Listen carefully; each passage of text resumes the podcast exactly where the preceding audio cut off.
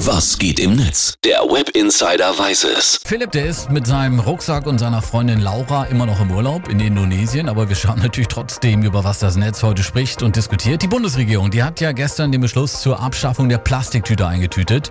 Ist ein Anfang. Bei Verstoßen droht übrigens den Händlern ein üppiges Bußgeld. Beutel für Obst und Gemüse und auch Müllbeutel bleiben weiterhin erlaubt. Ist ein Riesenthema im Netz, auch auf unserer Facebook-Seite.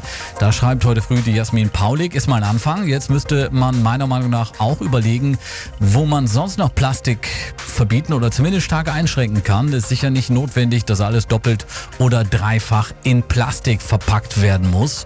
Und noch ein Tweet, und zwar von Elke Maas, die schreibt, Gott sei Dank, aber es wird immer Vollpfosten geben, die einen einzelnen Apfel in eine Obsttüte stecken oder einen Bund Bananen und die ganzen Einkäufe in eine Plastiktüte dann, anstatt sich von Anfang an eine Stofftasche von zu Hause mitzunehmen. Horsi49, der twittert auch und zwar folgendes. Na toll. Und ausgerechnet diese Fusseltüten für Obst und Gemüse dürfen bleiben. Und noch ein Facebook-Posting von Ulrich, der schreibt, ich dachte, das wäre schon längst erledigt. Könnte das das übliche Schnecken-Merkel-Tempo ihrer GroKo-Truppe sein? Vermutlich wird eine Übergangszeit von zehn Jahren angepeilt. Also, die Bundesregierung hat das Aus der Plastiktüte gestern beschlossen. Darüber wird viel diskutiert, aktuell im Internet.